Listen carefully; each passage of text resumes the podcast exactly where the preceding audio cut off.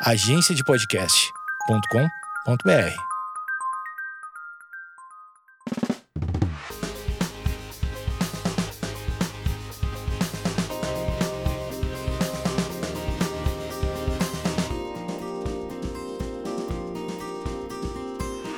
Oi, gente, bem-vindos a mais um episódio do meu podcast Fala Maju. Bom, fazia muito tempo que eu não gravava, mas estamos aqui hoje com um- uma pessoa muito especial. Primeiro, antes de eu apresentar essa pessoa, eu queria descrever o meu look, né? Porque é um, é um ponto principal aqui pra gente, antes da gente começar. Estou com um All-Star cano médio preto, que tem uma plataforma, uma calça jeans branca, uma blusa básica preta lisa por baixo e uma jaqueta que eu desenterrei lá da minha casa, que eu não sabia se eu fazia um bazar e vendia ela, se eu ficava com ela. Mas aí eu descobri recentemente que eu fico muito bem de azul. Aí eu falei, não, quer saber? Eu vou manter essa jaqueta aqui comigo. Então eu tô com essa jaqueta. E o meu convidado de hoje é um convidado muito lindo. Nossa, eu tô assim, olhando para ele, tô, estou apaixonada por ele. Matheus Assato, bem-vindo de volta. Oi, Maju, tudo bom? Obrigada pelas palavras que me comovem. Estamos Bom. aqui novamente. Obrigado. Estamos. Nossa, gritei muito. A gente já gravou alguns episódios juntos, mas hoje eu queria gravar um é, focando na- no Matheus e focando nas coisas que o Matheus faz. Então eu preciso vestir aqui o personagem, sair do personagem de noiva. Sim, estamos noivos. Personagem de novo. personagem noiva e vamos para o personagem entrevistadora. Vamos, Vamos tentar vamos. Não, não misturar as duas coisas, mas vamos lá. Bom, hum, primeiramente, já sei que eu agradeci, mas queria agradecer direito. Obrigada por ter topado. Eu não tive vir aqui. escolha, né? Teve escolha. Que tonto. Mas bom, vamos lá. Eu queria falar primeiro com você sobre um assunto recente, né? Acho, acho legal a gente, às vezes, falar em ordem cronológica, mas também vamos falar do Boom, que foi a última coisa que você fez. Não deu nem uma semana que você eh, participou desse momento, que foi o Rock in Rio, aqui no Brasil, no dia 8, né? Quinta-feira. A gente quer saber, o povo quer saber de você. Enfim, quais foram seus sentimentos? Como foi esse convite? Como foi tocar no Brasil? Você já tinha tocado, né? é, algumas outras vezes. Você tocou no Rock in Rio de 2019, junto com a Jessie J, e você também tocou Rock in Rio Lisboa, né? Mas como que foi pra você, assim, fazer esse Rock in Rio pós-pandemia, que é um festival muito legal e na sua casa, né? No, no seu país. Conta pra gente. Bem, como você já explicou, esse foi meu terceiro Rock in Rio, o segundo no Brasil. Então, em 2018 eu toquei em Lisboa, Rock in Rio Lisboa, que foi muito legal. Acho que ainda foi o meu favorito. Aí, em 2019 eu toco no Rock in Rio do Rio de Janeiro e agora, mais uma vez, é, no, no- no- aqui no Rio também. A sensação do pós-pandemia foi fantástica, porque primeiro eu percebi, deu pra sentir que havia uma, como eu posso dizer, uma fome assim do público de poder apreciar shows internacionais de novo depois de tanto tempo. Shows em geral, né, mas o fato de, nossa, ter essa oportunidade de escutar a Jessie de novo, poder assistir a Jessie de novo. Então eu senti um êxtase extra assim da da galera que foi foi fantástico, né? Correspondeu muito com a nossa vontade de estar aqui. Então, o Rock in Rio não é apenas um show onde os brasileiros, eu quando digo os brasileiros, os artistas, é, não apenas eles valorizam, mas a galera de fora também. Então, é, a Jessie estava muito animada, é, assim como os músicos. Então, é um, é um evento que todo mundo quando tem a oportunidade de participar, quer muito. E foi muito legal. É, para mim, acho que foi uma das melhores experiências do ano. Eu fiquei muito feliz. E como que surgiu o convite, né? Porque você não é um guitarrista fixo da banda da Jessie. É, as pessoas que te acompanham, acho que elas têm um pouco da noção do seu trabalho, mas ao mesmo tempo, como é um trabalho muito dinâmico, porque você não faz parte de nenhuma banda, você não tem nenhuma banda, você é um guitarrista é, solo, né? E como é que foi voltar a tocar com a Jessie, né? Porque surgiu esse convite, é, não só pro Rock in Rio, mas você também fez uma turnê com ela. Uhum. É, durante um mês na Europa, né? Então você tem uma agenda muito flexível. A gente sabe, mas eu como apresentadora não sei como que é essa agenda. e então como é que foi o convite da Jessie? Porque você já tocou com ela em várias temporadas, né? Várias Sim. fases e ter tocado com ela de novo, sei lá, como é que foi feito esse pedido assim? Matheus, por favor, toca com a gente. Eu tava lá em LA tendo, sei lá, uma semaninha de folga. Acho, vale, acho que válido explicar, né, o que, que eu tô fazendo esse ano e tal. Eu vou falar. Você fala depois? Aham. Ah, tá bom. Surpresa! Então, beleza, eu tava em LA, acho que isso era finalzinho de junho, programando o meu próximo, o que eu ia fazer no meu próximo mês, porque, querendo ou não, é isso, né? Eu, como eu tô muito é, atarefado e, e lidar com música é muito difícil você planejar coisas, é, A sei longo lá, prazo. a longo prazo, é muito complicado. Então eu tava lá já preparando, ah, acho que em julho eu vou voltar pro Brasil, porque eu quero trabalhar nesses meus materiais, nos meus discos solo, não sei o quê. Aí eu recebo uma mensagem da Jessie, não desesperada, mas é um tom emergencial, dizendo que, olha, eu- meu guitarrista machucou o ombro e ele não tá disponível mais pra tocar. Eu preciso de alguém de confiança e precisa ser você.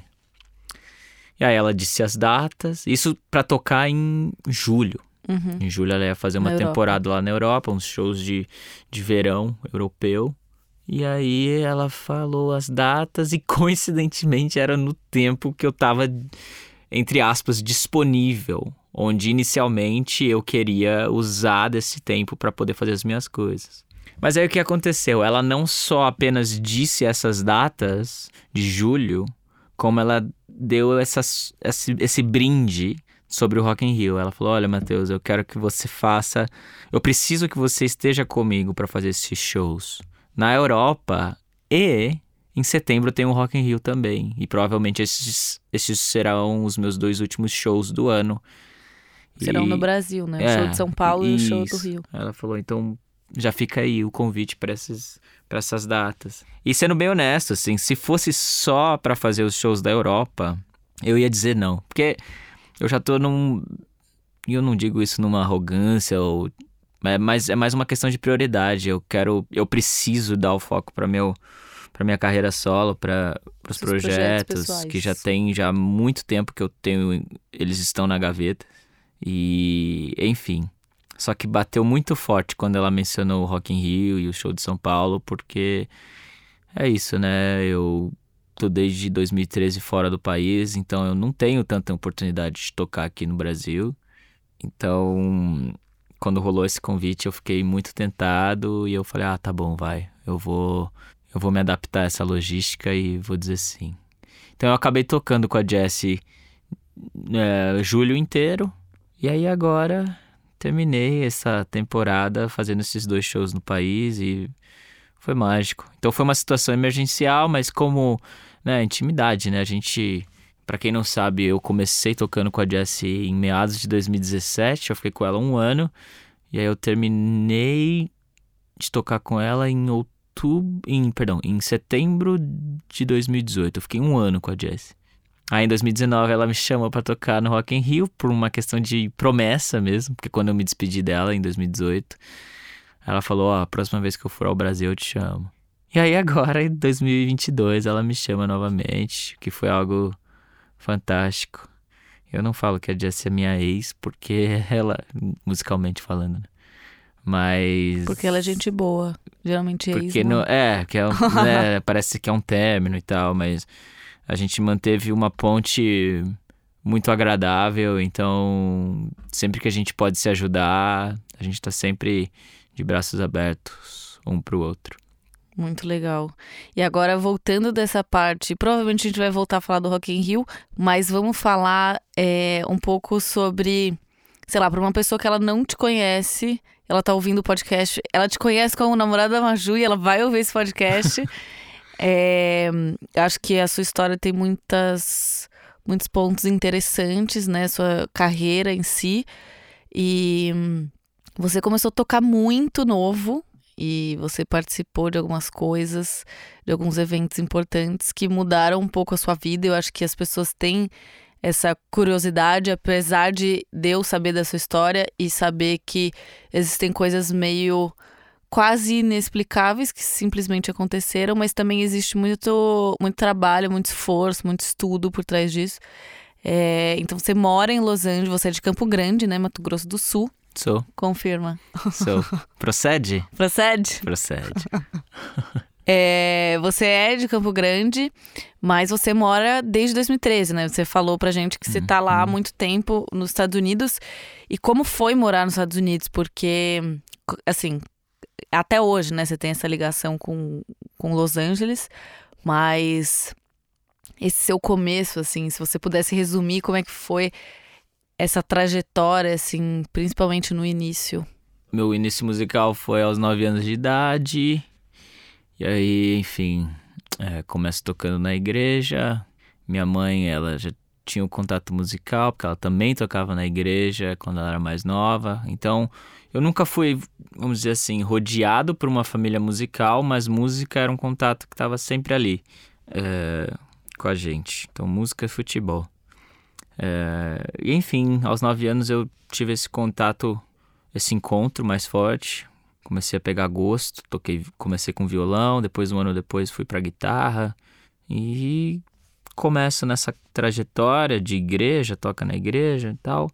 E aí, acho que aos meus acho não, tenho certeza, aos 15 anos de idade eu cheguei num período de decisão, onde o que, que eu tinha que fazer e tal. E eu participei de um concurso de guitarra nacional que me levou a essa oportunidade de estudar fora. Então, esse concurso, eu acabei ganhando esse concurso, onde os idealizadores do concurso estudaram nos Estados Unidos, e aí eles me fizeram essa conexão, né? Eles me recomendaram, né? após anunciarem que eu fui o ganhador, ele falou, Matheus, olha, a gente enxerga um talento, a gente enxerga uma promessa em você, então é, eu acho válido você, se você tiver a oportunidade de ir para os Estados Unidos e estudar nessa faculdade X, vá. Então, aos 15, 16 anos eu tomei essa decisão é, e me mudo para Los Angeles em 2013. Então, em 2013 eu já estava com 19 anos. Então, eu terminei ali o ensino médio, meio que nas coxas, porque já estava ciente de que eu queria fazer música profissionalmente. É, mas antes, só um detalhe. Antes de você ter essa certeza sobre a guitarra e viver de música, você queria uma outra coisa, né? Você queria. É, querer é muito forte, assim. você tinha mas- pensado na possibilidade, assim. É, porque trabalhar com música ou com arte no Brasil em geral é algo muito instável, muito incognitivo e querendo ou não, sei lá, é que hoje o mundo mudou muito, né? A gente, pelo menos na minha época, quando eu cursava lá o ensino médio, a primeira coisa que eu pensava na era estabilidade financeira e ah, nossa, vamos é, ser bem sucedido nisso, Ter uma carreira, né? ter uma profissão, É, é que né, ter uma É, não, carreira claro. todo mundo tem, né? Mas eu digo assim, investir a nisso. gente pensa, é, é, sei lá, depende muito também de onde. Mas o meu ambiente voltava-se muito nisso. Então, como eu era de Campo Grande, então em Campo Grande, pelo menos eu vejo muito isso, assim, é uma, ma- é uma grande maioria na, nessa galera aí de 2010, 2011, queria ser ou engenheiro, ou médico, Ou ou advogado. advogado. Então eram essas três coisas. Ou agronomia, que pra mim não funciona, né? Mas. né, Então, filho de fazendeiro ia querer fazer essas coisas. Então só tinha meio que esses quatro, essas quatro opções. E aí você ali, né, cara, rodeado dessa galera, você meio que pensa, ah, não, beleza, vou buscar essa estabilidade também. Então vou querer ser, cursar alguma coisa que vai me dar esse tipo de. Mas mais uma vez também, hoje as coisas mudaram muito. Então, em- em- quando eu tava no meu segundo ano do ensino médio, eu cogitei cursar medicina. Eu queria ser médico. Então, ah, vamos lá. Só que aí, por conta desse concurso, eu senti que foi um sinal verde divino, assim, de. Ah, eu acho que eu vou seguir a minha paixão a fundo, né? Aham. Porque você para pra pensar, né, cara? Dez anos atrás, falar de ah, siga sua paixão era uma coisa meio que absurda, né? 10 não, mas eu diria, sei lá, de 20 anos pra trás, 15 anos pra trás, era, uma, era meio loucura. É, desde que a sua paixão te dê dinheiro. Exatamente. E hoje eu sinto que é, é, esse contato de pais e filhos alterou muito, assim. Sim. Hoje você vê muita gente dando esse apoio. Tipo, não, se você gosta de fazer isso, sei lá, tentando achar alguma profissão aleatória ou não muito comum, mas tipo, siga a sua paixão porque o conceito do trabalho é isso, você fazer a coisa por amor. Fazer o que você ama, né? É. Não, não algo que a sua família É. impôs p- pra você. fazer. Exato. Então, na, naquela, na, naquela época era algo muito mais comum, vamos dizer assim. Você seguir os passos familiares, esse legado de tipo assim, não, você precisa seguir esse caminho, seja do seu pai ou coisa do tipo. Então, enfim, esse foi um sinal verde, onde eu não só obtive o, esse esclarecimento comigo mesmo, mas também com os meus pais onde eles se sentiram seguros de ah vamos suportar vamos apoiar esse sonho que você tem então eu termino o ensino médio e vou para Los Angeles em 2013 já com 18, an- 18 19 anos e eu vou lá para estudar nessa faculdade mais uma vez conectando é, que foi por recomendação dos idealizadores deste concurso é, Como que foi pra você estar em um lugar novo, bem distante da sua família? Vocês sempre foram bem unidos, assim. Então você tava em um lugar diferente, ainda tinha 19 anos, né? Quando a gente tem 18, 19, a gente se acha muito adulto. Só que quando você olha pra trás e fala, caramba, eu ainda era muito imaturo, ou muito, muito Sim. criança.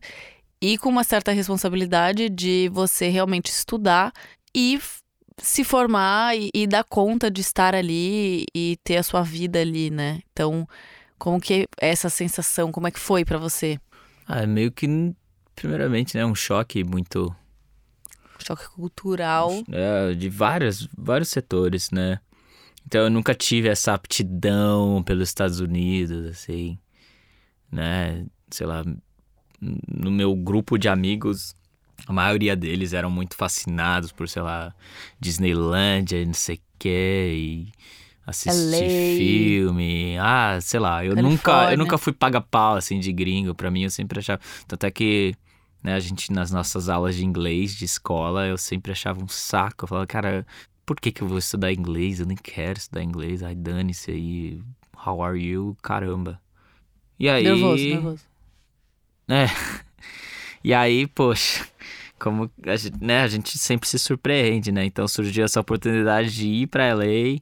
E aí eu falei, nossa, tô ferrado, porque não sei língua, não sei o idioma, nunca levei a sério. Mas vou ter que encarar na Tive realidade. que encarar. Então eu vou pra LA, primeiramente, tendo um problema de, de idioma muito forte, assim. Porque eu não tinha o inglês formado, era, tipo assim, quebradaço no, no quesito de fluência. Então levou mais ou menos uns seis a oito meses pra eu tá bem.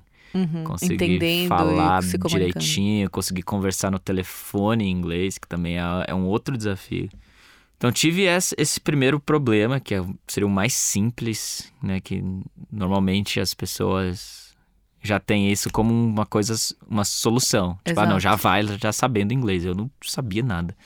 Então isso já foi muito complicado para mim inicialmente. Aí também tem essa questão, né? De estudar fora. Pô, você ser estudante em geral é ter uma vida difícil, né, mano? Você nunca. Você não consegue, né? Administrar as coisas muito bem. Só que, felizmente, eu, eu acho que eu tava com a cabeça no lugar, assim. é, muito focado para aquilo que eu queria. Então, obviamente, eu enxerguei o valor, a importância, o apoio dos meus pais e, tipo assim, vai. E eu consegui dar esse, esse foco muito pleno na música. Então eu consegui Sim. me adaptar. Eu sinto que, independente, da, por exemplo, da, do idioma, que foi uma dificuldade muito abrupta inicialmente, eu acho que ela foi recompensada com a minha vontade de estudar. Então eu passava muito tempo na faculdade, eu passava muito tempo com meu instrumento na mão. E isso De ajudava. uma certa forma, pra honrar também o que É, as pessoas estavam fazendo pra Diria você estar sim. ali. e Então- que também é uma, uma coisa difícil, né? Então, Se for, não é todo mundo que consegue. é, às vezes é mais fácil pra alguns es- estudar fora, estar Sim. fora, e às vezes não é levado muito a sério. E- Mas. e essa adaptação foi, foi um pouco complicada, eu diria, mas eu, eu sinto também que eu fui muito privilegiado, abençoado com pessoas que eu consegui fazer contatos, não necessariamente na faculdade, mas na cidade de Los Angeles, que me ajudaram em muita coisa. Então, eu Uhum. tive um, um casal de amigos, coincidentemente eram de Campo Grande também, que estavam lá e me ajudaram, eles me ajudaram muito, muito nesse começo. E isso, isso é uma ajuda, né? É um pilar, né? Eu falava pra eles, vocês são os meus anjos dessa cidade de Los Angeles. Então, Ferdinando, se você estiver escutando isso, Fê, beijo. Então, o Ferdinando foi muito legal. Foi um cara que me impulsionou muito bem, me ajudou muito. E. É, cara, é o clichê da vida, mas.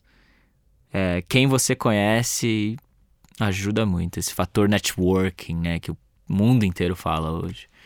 É, Ele- Mas o que eu acho interessante é o fato de das coisas quando você tá fora, né, do país, seja onde for, parece que o valor daquela pessoa que tá ali te ajudando, ele é muito maior Com do que se certeza. vocês estivessem na mesma cidade, né? Porque realmente é isso. tipo uma pessoa, ela meio que vira um anjo de tipo, Uhum. eu tenho poucos contatos, eu tenho poucos amigos, então a pessoa vira meio sua família, né? Você não mede muitos esforços pra ajudar aquela pessoa, pra estar com aquela pessoa. E, e, e você mencionou um fator que é, condiz com a nossa realidade, porque eu e o Ferdinando, a gente estudou na mesma escola, tudo bem que ele é acho que cinco, seis anos mais velho do que eu, mas a gente estudou na mesma escola, a gente tinha amigos em Mesma comum. escola em Campo Grande. Em Campo Grande, isso, é, em Campo Grande a gente estudou na mesma escola, nós tínhamos amigos em comum, nós íamos na mes mesma igreja, só que a gente nunca tinha se falado. Na verdade, eu, eu e ele, a gente nunca se batia, assim, porque a gente tinha um- esse amigo em comum, o Michel.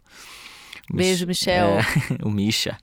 E aí, eu lembro que não, nunca rolava uma rixa, mas eu, assim, o Michel saía com um grupinho que era do Matheus, aí depois ele dava tchau Os pro grupinho velhos. do Matheus pra ir pro grupinho do Ferdinando. Então a gente nunca se misturou. Só que aí em LA rolou essa conexão que você acabou mencionando, essa, essa união ali que, por estar fora do país, talvez faz com que a coisa eh, se entrelace de maneira mais rígida.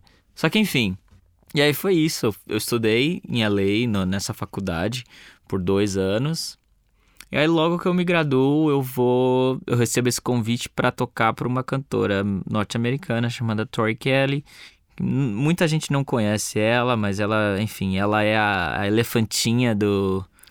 Do Sing. do Sing. Do, filme, filme. Sing. O Sing 1, Sing 2. Ela é fantástica.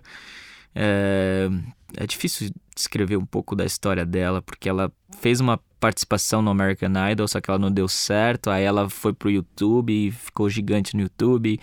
Aí ela conseguiu o contrato dela através de lá.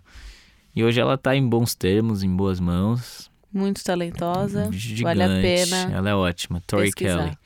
É uma singer-songwriter. Nossa, falei tudo errado. Enfim, e aí eu toquei com ela de 2015 a 2017. E aí o que aconteceu? O baixista da Tori na época, ele sai da Tori porque ele é chamado para ser diretor musical da Jessie J. E aí, a- o que aconteceu em 2017? A Tori tirou um, um- um break. Ela queria dar uma pausa ali para casar, fazer as coisas dela lá. E aí a- a- o, o baixista me chama pra fazer parte da banda da Jessie. Então em 2017 eu me junto a Jessie J, começo a tocar com ela, fico com ela né, até 2018.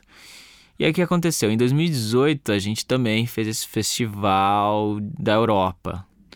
Então no meio do ano lá, junho, julho, nós fomos à Europa para fazer uns shows. E a gente tocou acho que, sei lá, nós fizemos acho que três festivais que o Bruno Mars ia fechar a noite.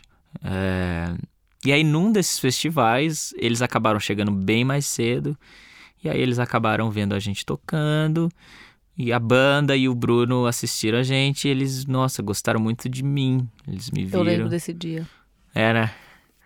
E aí eu lembro de sair do show e, poxa, tô lá em contato com os meninos da banda. Depois o Bruno Mars vem, fala comigo, falando que, pô, assisto seus vídeos, vejo suas coisas, muito legal.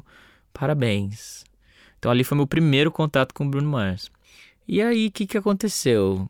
Eu saio da banda da Jesse, aí chega 2019, eu recebo o convite para é, fazer uns shows com o Bruno, é, porque o guitarrista dele na época ele não pôde participar por problemas pessoais e aí eles me chamam para repor aí essa vaga. E aí eu, poxa, obviamente disse sim, para mim foi uma das melhores coisas assim na época. E cara, com muito medo, né? Porque eu falei, pô, tocar com o Bruno Mars é um outro nível assim achando que eles, nossa, não iam gostar, muito nervoso, inseguro. Só que felizmente a história foi contrária. Então eu toco com eles pela primeira vez em 2019, eles gostaram muito da experiência, e aí em 2021 eles me chamam de novo. Mas aí já com essa certeza de que o guitarrista deles está para sair e aí eles precisariam realmente de um substituto permanente. E aí em 2021 eu acabo tocando com, com Bruno Mars novamente e já recebo o convite para permanecer para a banda, porque o Bruno Mars tem novos projetos pro ano seguinte e a gente precisa de alguém para ficar. E aí, vamos lá, estamos em 2022 e eu já começo o ano de 2022 fazendo parte não só do grupo da, do Bruno Mars, como também do projeto que ele fez com o Anderson Paak, o Silk Sonic que foi para mim uma das coisas mais incríveis que aconteceu no mundo da música nesses últimos tempos. Para quem não sabe o que é o Silk Sonic, por favor, procure saber, porque é fantástico. Para mim foi com certeza uma das melhores e maiores experiências que eu já, já fiz como músico. E aí eu participo desse, dessa temporada com o Silk Sonic em Las Vegas. A gente tocou em Las Vegas de fevereiro até agosto. Show fixo, né? Pra, é, quem, pra eles quem não chamam sabe. isso de residência. Você, você fica em Las Vegas morando, por né? meses e não é a gente que vai à tua cidade. A gente fica em Las Vegas e quem quiser assistir quem passar show, por aqui vai assim, lá. vai para Las Vegas. Nós Eu tive a experiência de ir para Las Vegas. curtiu o show. Fui, curti muito, assisti dois shows. É, eu acho que uma das partes bem legais e que provavelmente dividiu opiniões é a questão de que não pode filmar, não pode fotografar durante o show, o que eu acho muito faz muito sentido, né? Se você tem um show residente ali que fica parado ali, se você vai alguém filma o show inteiro, pronto, soltou na internet, não faz sentido a pessoa ir, a pessoa pode assistir, né? Então esse é um bom ponto e além de você curtir mais, acho que é um espetáculo assim que se você filmasse, você não conseguiria Quer dizer, conseguiria. Você é... se distrai menos, né? A sua atenção fica mais voltada pra música em si, ver Exato. mais detalhes. então, assim, é realmente um espetáculo. Todo mundo ali é muito talentoso, absurdamente. Então, tem dança, o palco em si é muito bonito, as músicas. Enfim, show de bola, muito legal. Eu participei dessa aí. Quem viu, viu. Quem não viu, agora é. fica no mundo da, da curiosidade. Mas enfim. Mas você tocou. E aí eu participei ano do desse, Grammy. Eu, exato, eu ia falar isso também. Então nesse meio termo rolou essa apresentação do Grammy, que para mim foi. Acho que. É, cara, acho que o maior marco, assim, como, como músico de banda. Né? Poder tocar no, num, num evento tão importante, né? Que seria o Oscar do, do músico. Então a gente toca no Grammy, o Silk Sonic leva quatro prêmios, os quatro Grammys de música do ano, artista do artista do ano, enfim, as quatro é, indicações eles acabam levando. Então isso dá uma credibilidade muito grande pro grupo, então a gente acaba ainda fazendo mais shows depois disso. E enfim, é, e tudo isso nesse meio termo, né? Então, voltando agora pro assunto de SJ, Rock in Rio e tudo mais. Em julho, a gente, o Silk Sonic tinha dado uma pausa. E aí, por conta disso, eu tive essa disponibilidade, encaixe, né? né? Mesmo já, como eu disse inicialmente, eu queria ter feito as minhas coisas, mas eu falei, ah, não posso dizer não pra Jess. Ainda mais pensando nessa questão do Rock in Rio, que, enfim, como brasileiro, a gente sabe o quão importante é. Então é Sim. muito bom.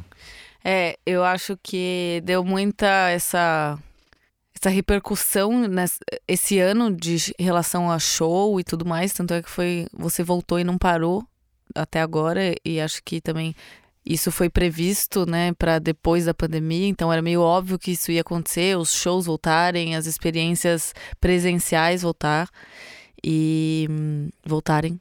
E eu acho que as pessoas têm uma curiosidade muito grande, assim, em relação a as sensações, né? Você, por exemplo, não fala muito no seu Instagram, você toca muito, mas você fala nada, mudo, calado.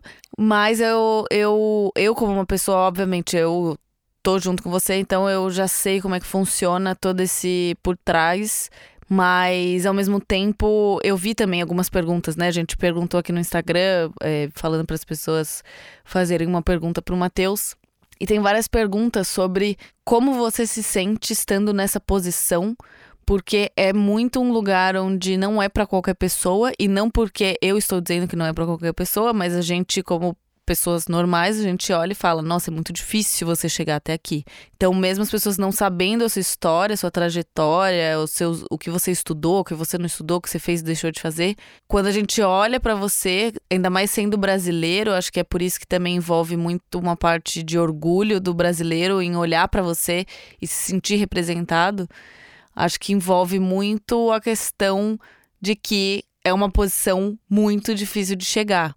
Só que também, ao mesmo tempo, acho que a gente não tem muita dimensão quando a gente está em um lugar que é muito privilegiado no sentido de, caramba, entre tantos músicos e guitarristas, eu fui escolhido para fazer esse projeto, para estar no Rock in Rio, para estar com o Silk Sonic. Mas como é para você, assim, acho que essa é, essa parte da experiência só você tem essa resposta ou só você consegue explicar ou não como é estar nesse, nessa posição, ter esse papel que para o mundo da música é algo muito importante, para você pessoalmente é muito importante, para o país talvez seja muito importante também ter um brasileiro fora e sendo reconhecido e caminhando em espaços que não é tão aberto assim para qualquer qualquer artista.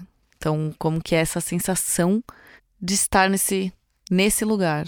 Eu acho que é, eu, eu passei já por várias montanhas russas nessa, nesse quesito.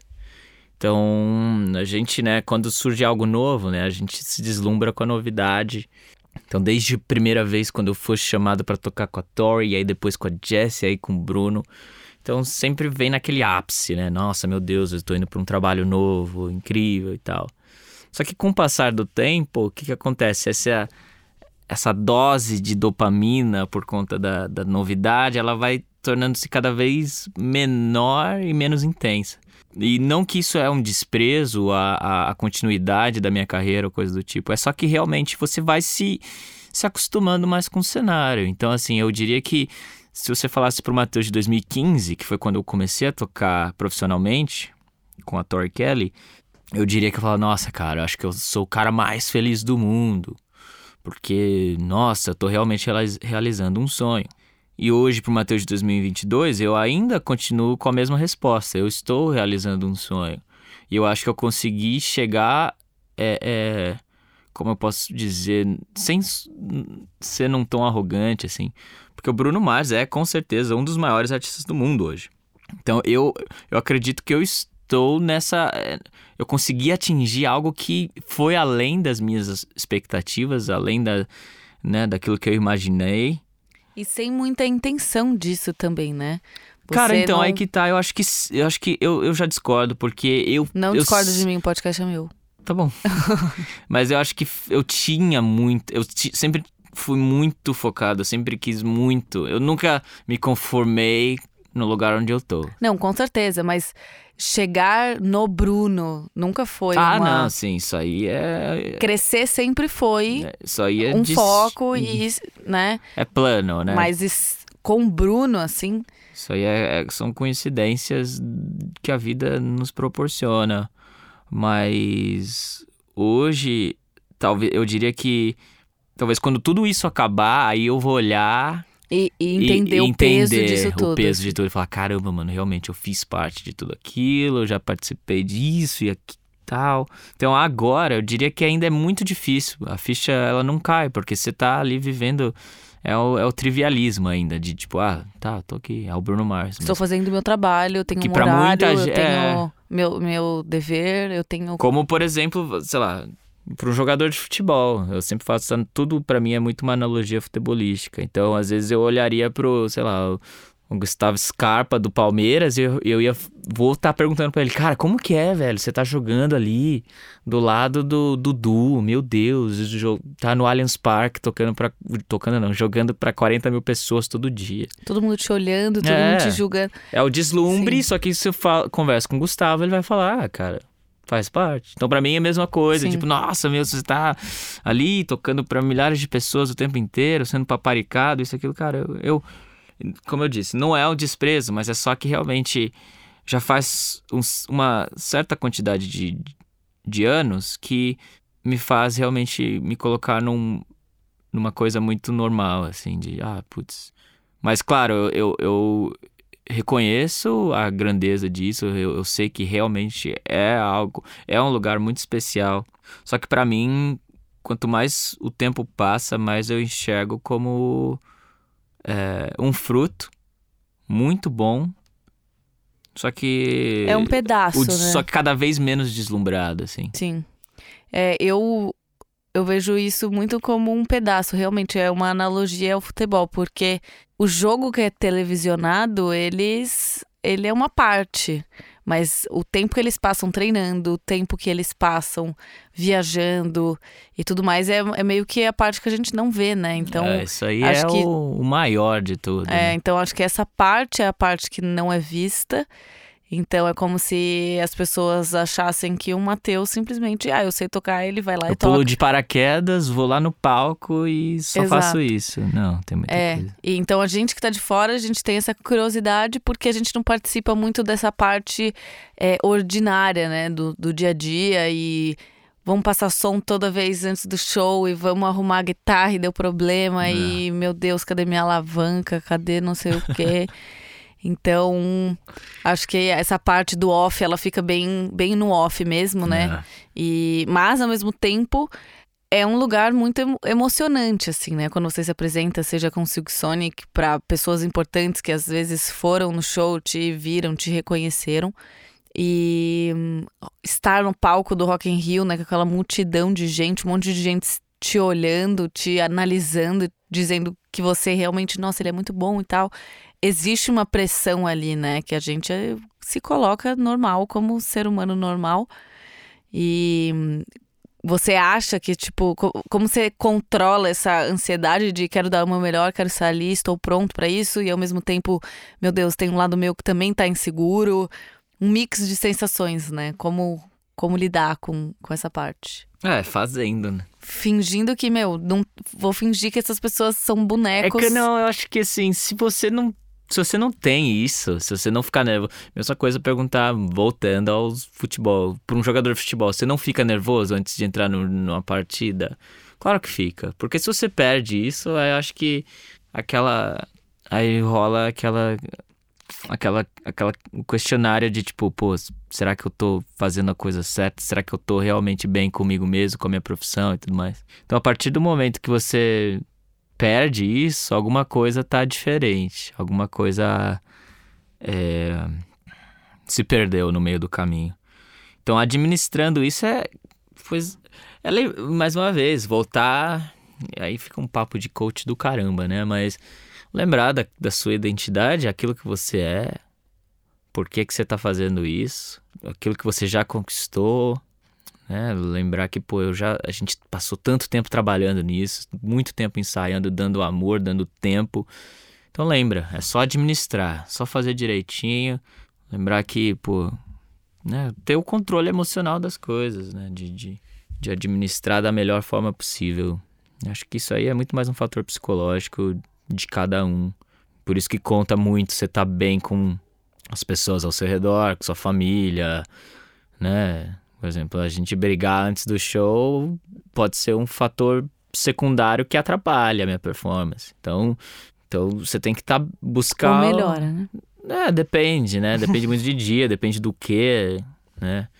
Mas no final eu acho que, poxa, o nervosismo, as inseguranças, elas sempre vão existir, mas o mais importante é poder ter essa esse autoconhecimento sobre o que você sobre o que você faz e o que você vai proporcionar. Então acho que é isso. Bom, vamos para as perguntas agora pra gente deixar esse episódio emocionante, agitado. Vamos para Temos surpresa. perguntas maravilhosas. A primeira que eu gostaria de ler é do Vini, né? Mas você acabou de responder, que ele perguntou o seguinte: como que você não fica ansioso pra tocar em grandes shows? Fala pra gente. Porque o Vinícius Ah, também. O Vinícius? é. Ah, mas não dá, É. porque o Vinícius fica nervoso até Exato, Vini. pro pirulito que ele vai comer na esquina. Minha irmã Rafaela perguntou: "Vou- vão casar quando? E uma carinha de choro. Achei muito fofo, por isso que eu li. Rafa, isso aí a gente deixa pra conversar no almoço de domingo. Exato. Pode Meu pai ser. já, inclusive, fez o gancho aqui perguntando quando vai, você vai para pro interior fazer um churrasco. Mas, fora essas perguntas familiares, tem uma pergunta muito legal que eu já sei a resposta, mas talvez as pessoas não saibam, que é quais são as inspirações musicais para o Matheus, do Matheus. Uau. Hum, vixe, aí depende de muita coisa. Porque assim, inicialmente, quando eu era. Quando eu iniciei as atividades musicais, eu escutava muito oficina G3.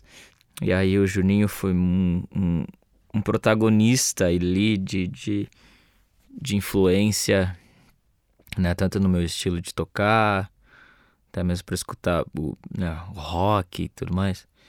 Ahn, mas aí depois eu conheci, sei lá, o Joe Satriani. Eu tô falando mais de guitarristas, né? Hoje eu tô escutando muita coisa diversificada, né? Eu escuto muito pop, assim. Eu- eles chamam de pop synth. Então eu escuto muito do band Camino, eu escuto Lane The 1975. Mas eu diria que, assim, as minhas maiores influências na guitarra, elas vieram do Juninho e depois elas se dividiram entre três Johns, que foi o John, o John eh, Petrucci, de, um guitarri- eh, de uma banda chamada Dream Theater, eh, o John Frusciante, do Chili Peppers, e o John Mayer. Muito bom. Temos uma pergunta polêmica aqui. Pergunta para ele: Chick-fil-A ou In-N-Out? Nossa, foi a Marifete que perguntou Não. isso. Ah, in and out. Hoje eu sou totalmente in and out. Se fosse há um ano atrás, eu diria Chick-fil-A. Mas hoje eu tô obcecado por in and out. Matheus, o que você diria pro Matheus de 10 anos? Toda vez que alguém me faz essa pergunta, eu fico chocada, porque assim, eu não sei o que eu fale- falaria. Mas se você pudesse, daqui 10 anos quanto você tinha? Quantos anos? 10 anos atrás? Não, eu já tava com 19. É. Que- o que, se você pudesse 18. pegar você e sentar aqui, o Matheus de 10 anos atrás, de 18 anos, sentar na sua frente, você falaria o que pra ele? Eu sei que é clichê pra caramba, mas eu diria que é, aquela, é aquilo.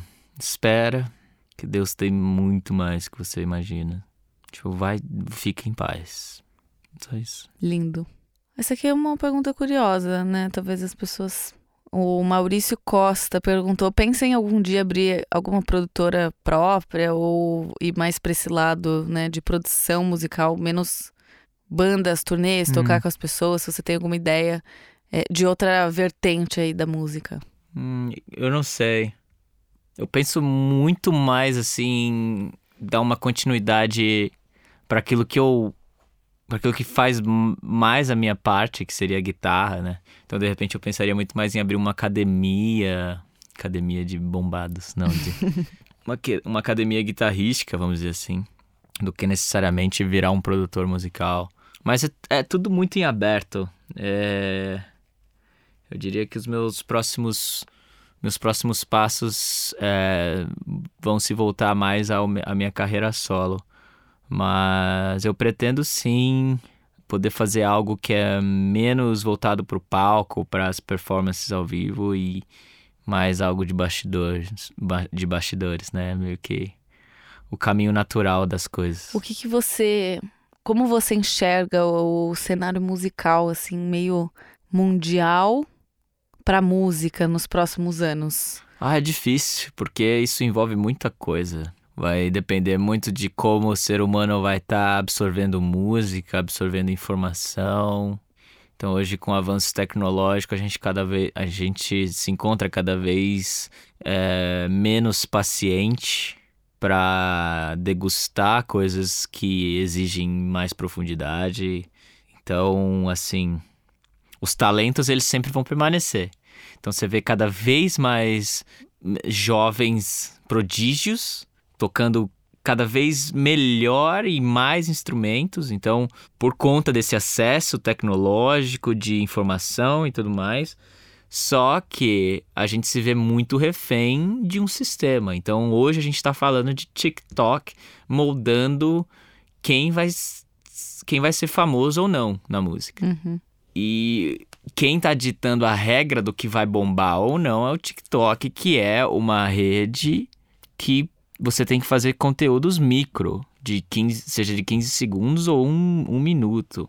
E para que que servem essas soundtracks? É para fazer dancinha. Então não dá para não dá para imaginar o que, que vai vai uma coisa que depende muito de como a, a sociedade, eu digo assim, o mundo vai se comportar. Então, 10 anos pode ser muito tempo, só que no, no decorrer eu, eu acho que vai continuar nessa mesmice ainda. Cinco anos ainda é muito pouco. Acho que essa, essa mesmice de, de, de tudo soar muito igual e sempre essa esse mesmo linguajar musical, infelizmente. Então acho que a gente vai, a gente está caminhando cada vez mais para algo homogêneo do que heterogêneo. Então cada vez mais parecido com tudo, infelizmente. O Caio Junqueira tem uma curiosidade. Ele perguntou: se o Matheus ficasse preso em uma ilha deserta com, com uma única guitarra, qual seria? Nossa. Aqui hoje eu tô numa vibe diferente, assim. Acho que eu.